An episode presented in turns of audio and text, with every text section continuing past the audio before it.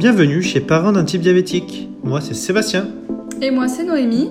À travers ce podcast, vous découvrirez les histoires d'aidants d'enfants diabétiques de type 1. Ces témoignages bouleversants vous accompagneront vers une vie plus paisible. Bonne écoute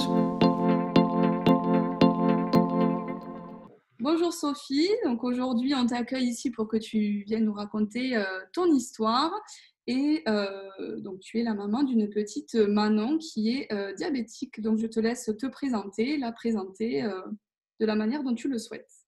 Bonjour, ben oui, c'est ça. En fait, je suis la maman de Manon qui a 9 ans et qui est diabétique depuis le mois de janvier de cette année, donc janvier 2020. donc, depuis qu'elle a 8 ans, 8 ans et demi. Voilà, donc c'est assez récent quand même. Ça fait pas encore un an et on est toujours euh, dans la découverte au quotidien euh, de tous les secrets de cette maladie. oui. Et elle est équipée de quoi aujourd'hui? Alors, elle a un freestyle pour son lecteur euh, de glycémie et ensuite sa pompe, elle est sous pompe, donc pompe à insuline, omnipode. Et tu habites où aujourd'hui? Ajaccio. Est-ce que tu pourrais nous expliquer un peu comment, comment vous avez euh, découvert ce, diabète pour Manon Oui, bien sûr. Alors, en fait, c'était euh, à Noël dernier. On est parti au ski en Italie euh, dans la famille. Et du jour au lendemain, elle s'est mise à, à, vider ses gourdes, à boire, à demander à remplir les gourdes plusieurs fois dans la journée. Mais comme on était au ski, qu'on faisait du sport, qu'elle faisait du ski toute la journée, Bon, ça m'a alerté, mais je me suis dit, on n'est pas dans des conditions euh, habituelles. Euh, aussi, on était en Italie, on mangeait des spécialités, forcément beaucoup plus salées qu'à la maison. L'altitude, ça déshydrate et tout ça. J'ai dit, bon, on va laisser passer la semaine de vacances, on va voir ce que ça donne. Mais déjà, ça m'a alerté quand même le fait qu'elle boive euh, comme ça des gourdes toute la journée. On est rentré à, la maison, c'était la deuxième semaine des vacances scolaires. J'ai dit, je vais voir si elle continue à boire. Et elle continue, alors moins, un peu moins, mais elle continuait quand même toujours à boire. Euh, bon, c'est à Noël, c'est pas l'été, donc forcément, euh, elle buvait pas de façon habituelle. Alors ça m'a alertée, mais je me suis dit, allez, pas de parano, euh, pas de... ne commence pas à paniquer pour rien je l'ai laissée rentrer à l'école euh, un jour, deux jours, et puis bon, euh, là, elle finissait ses gourdes au mois de janvier, alors que même au mois de juin, euh, ses gourdes, elles sont pas, elles sont pas vides le soir mmh. en rentrant de l'école.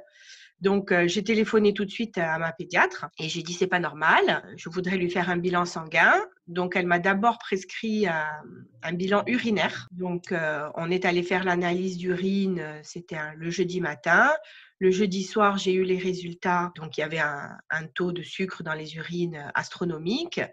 Et là, moi, j'ai, j'ai tout de suite compris, mais j'étais un peu sous le choc. J'ai pas forcément réagi tout de suite. Je l'ai, je l'ai pas emmené à l'hôpital, je l'ai gardé à la maison et j'ai dit bon, demain matin, on ira faire un bilan sanguin.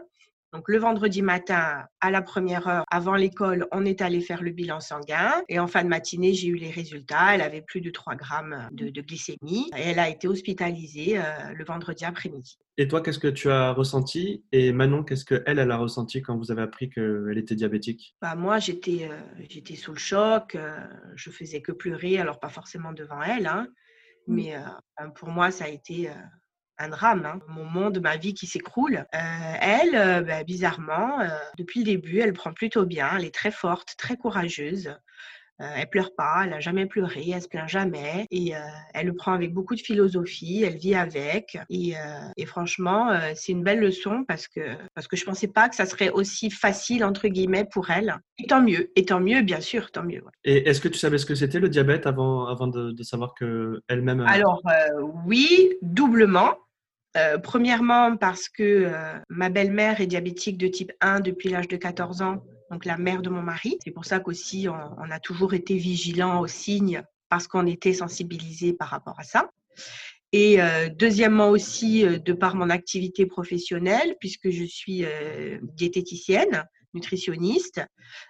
bon, là, je n'exerce plus depuis un an et demi, mais voilà, donc je connaissais les, signes du diabète.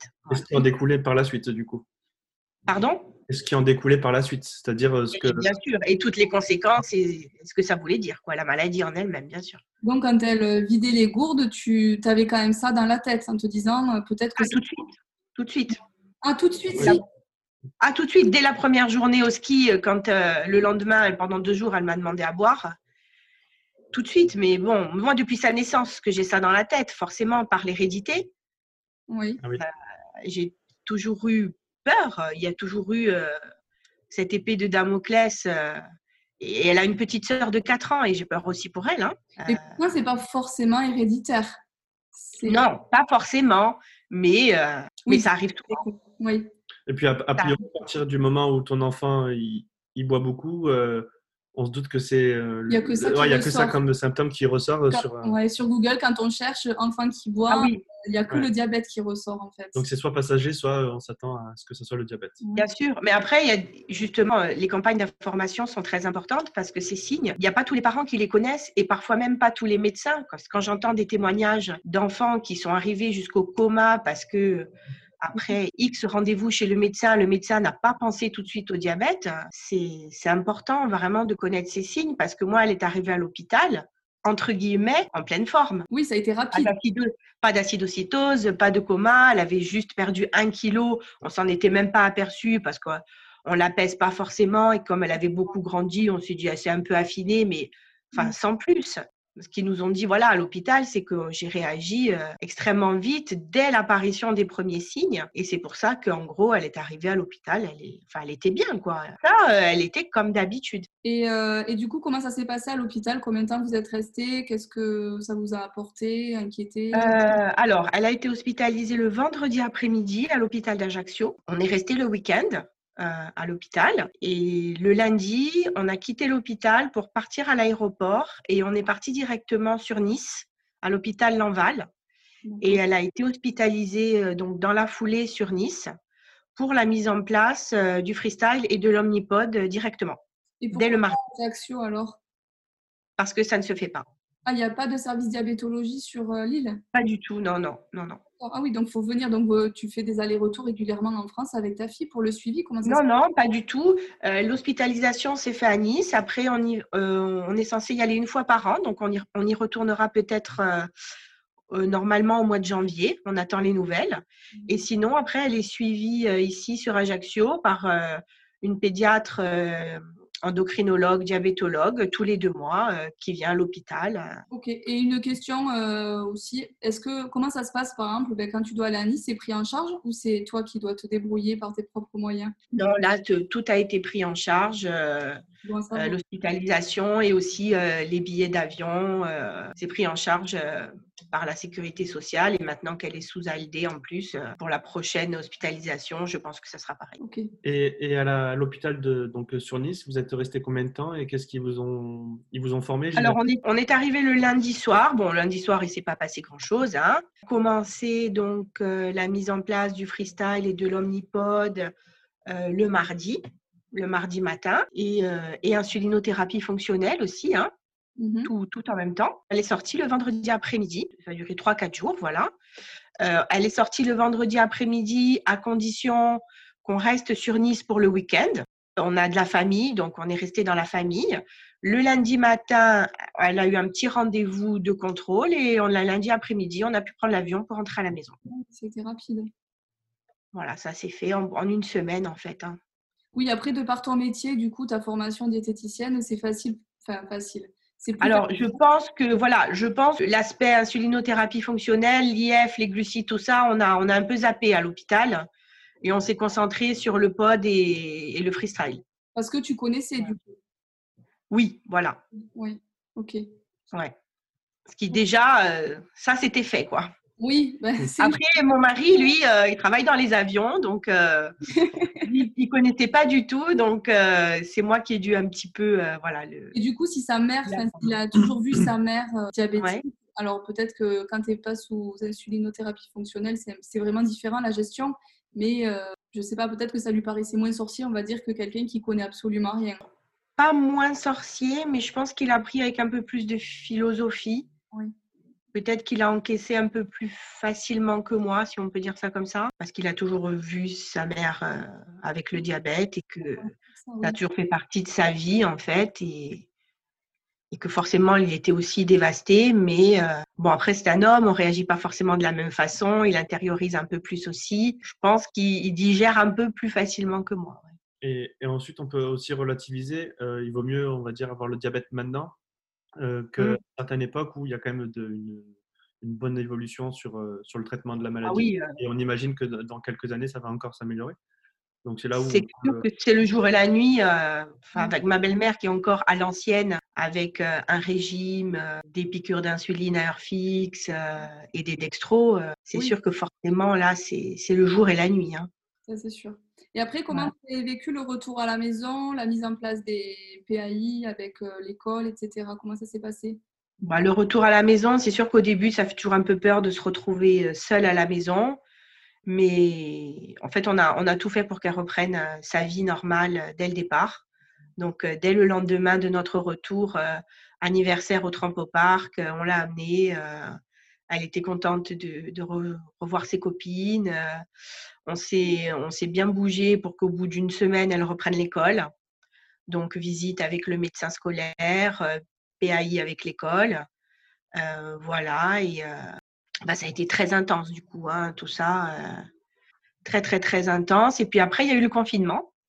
Oui, ça arrivait vite du coup. Et tout est retombé. Euh, puisque du coup, voilà, on s'était, on s'était vraiment démené et tout ça. Puis après, euh, tout s'est remis sur pause. Alors finalement, pour nous, ça a été un, petit peu bénéfique le confinement parce que c'était un mois et demi après la découverte du diabète. Donc, ça nous a permis de, rester constamment avec elle et, forcément, pour, euh, pour le suivi de son diabète, c'était bien, quoi. Donc, euh, on l'a pris positivement comme ça. Et puis, là, elle a fait sa rentrée en CM1 et ça se passe bien.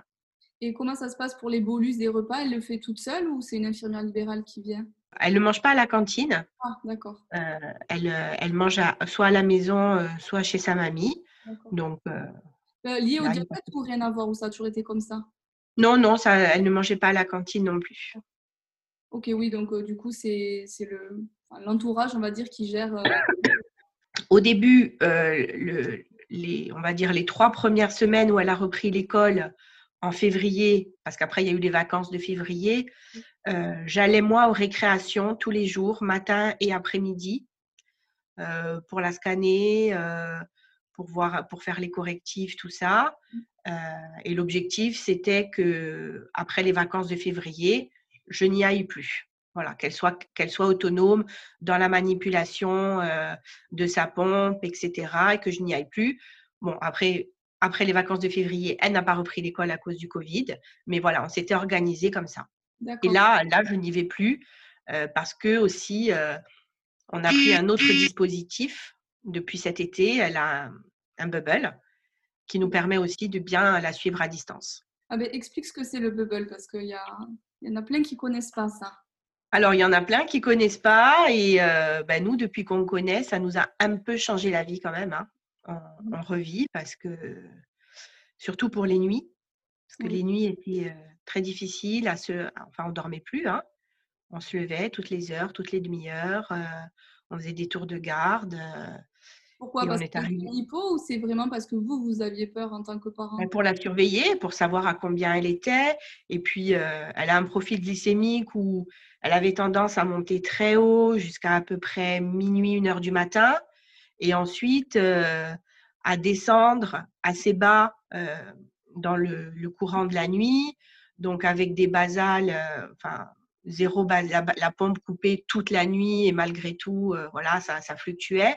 Donc voilà, c'était une surveillance constante, hein, vraiment constante. Et, et donc, on est arrivé au mois de juillet dans un état d'épuisement tel qu'on s'est dit on ne peut pas rester comme ça. Et, donc, sur les réseaux, sur Internet, sur, voilà, on a, on a découvert un peu tous ces dispositifs. Et donc, on a, on a commandé le Bubble. donc, en fait, c'est un, petit, je ne sais pas comment ça s'appelle, un petit transmetteur qui se colle au freestyle et qui va scanner le freestyle en continu et la glycémie s'affiche sur son téléphone. Donc, du coup, on l'a équipé d'un téléphone portable. Et ça envoie aussi sur notre téléphone sa glycémie en temps réel. Donc là, elle est à l'école. Euh, si j'ouvre mon application, euh, liée au bubble. Je peux, je peux vous dire, même sans qu'elle se soit scannée ou piquée, à combien elle est. Mm. Et ce qui me permet de voir quand elle descend, de lui envoyer un petit texto en lui disant coupe ta basale ou mange une compote. Et donc, elle, elle va le faire. Ou si je vois qu'elle monte trop, je lui envoie un texto, je lui dis scanne-toi et fais ton correctif.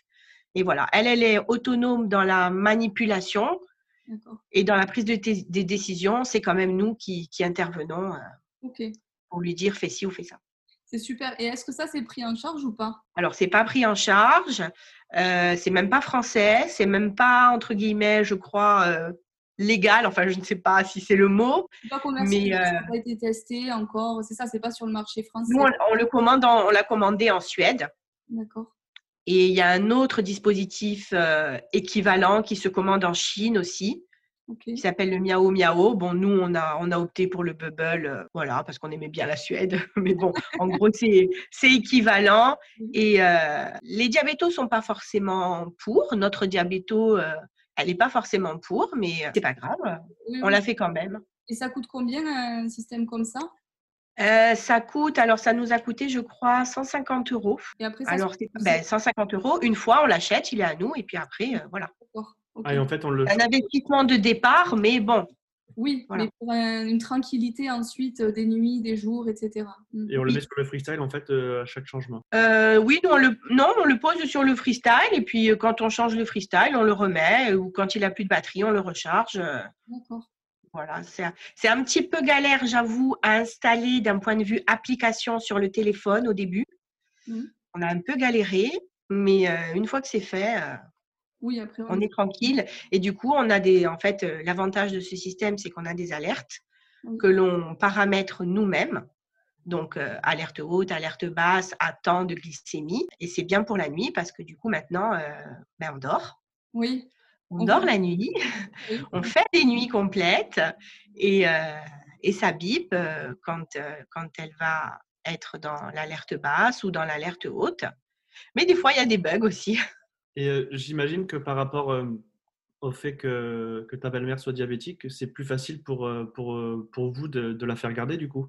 Il n'y a pas de cette contrainte de la peur de faire garder un enfant diabétique? Alors non, pas forcément, parce que déjà ma belle-mère n'habite pas constamment sur Ajaccio, donc elle n'a pas forcément l'occasion de, de, la garder.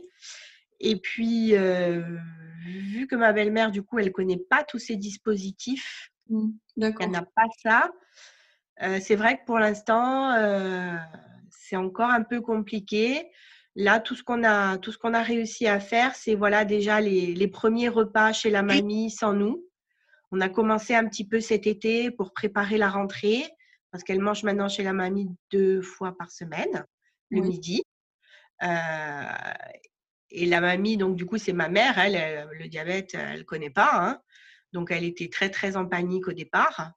Mmh de, voir tout ça, très choquée aussi de que sa petite fille soit malade. Et euh, donc cet été, tout doucement, on a, voilà, on a fait le premier repas, tout ça.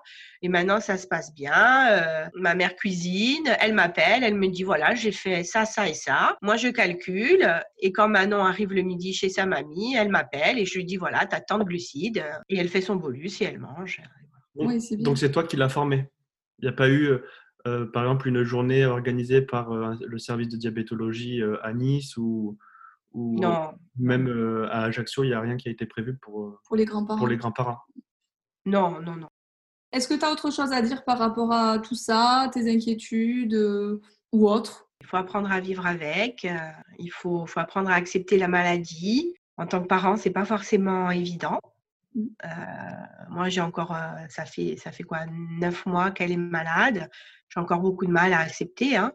On se pose beaucoup de questions pour l'avenir, forcément. Euh, ce qui est difficile aussi à accepter pour moi, c'est euh, toute cette charge mentale qu'on doit subir, euh, nous, en tant que parents actuellement, pour gérer sa maladie. C'est même pas ça le plus dur. Pour moi, le plus dur, c'est de me dire que cette charge mentale, le jour où elle va quitter la maison, c'est elle qui l'aura et toute sa vie. Et à la limite, si je pouvais la garder moi, je la garderais. Mais à un moment donné, elle sera adulte et il faudra qu'elle se gère toute seule et c'est elle qui devra penser à tout ça. Et, et je me dis, vu que c'est dur pour nous, ben, je me demande comment ça sera pour elle. quoi. Est-ce que tu as pensé à, rencontrer ou même à parler à, à, je sais pas, un adolescent qui est diabétique, à un jeune adulte, voir comment lui le vit pour te rassurer? Alors, je me suis mis en relation dès le départ avec l'association des diabétiques corse, qui est à Ajaccio, qui organise régulièrement des, des réunions parents-enfants avec des enfants diabétiques et des, parents diabétiques. Donc ça, c'est plutôt pas mal parce qu'avant le confinement, on avait eu une première réunion. Après, le problème, c'est qu'il y a eu tous ces soucis de Covid. Donc, ça s'est un petit peu interrompu, mais là, ça va repartir. Et ça permet de rencontrer d'autres parents et de, et de discuter et, surtout, euh, en fait, d'être compris parce que des fois, on se sent un petit peu seul.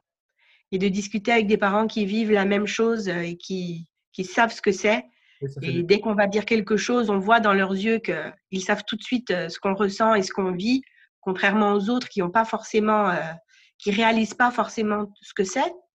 Bien sûr. Euh, bah, ça, fait du bien parce que ce qui était aussi des fois dur à encaisser au début, c'est ah le diabète, oui, bon, maintenant c'est bien pris en charge avec les nouvelles technologies, ça va, hein, c'est rien. Oui, c'est vrai. Ouais, c'est rien, mais bon, pas que quand même. Oui, il y a des technologies. On vit avec, on vit avec, on peut vivre très bien et toute sa vie avec, mais c'est beaucoup quand même. C'est vrai. Oui, c'est sûr qu'on est, qu'on est aidé par la technologie, mais ça reste quand même euh, un boulot en fait euh, au quotidien et donc euh, il faut jamais relâcher. Mm. Et c'est là où on fait études pour, pour, parce que c'est nous qui sommes le pancréas de notre enfant pour aujourd'hui. Mais voilà, à l'avenir, c'est aussi faire en sorte que cet enfant puisse se débrouiller tout seul. Oui, oui, c'est sûr. Puis après, c'est pas forcément, ben, on est là. Enfin, moi, je sais qu'en tout cas, je regarde les courbes, le pourcentage dans la cible. Si c'est en dessous de 70%, ça, ça m'énerve. Alors, il faut qu'on remonte.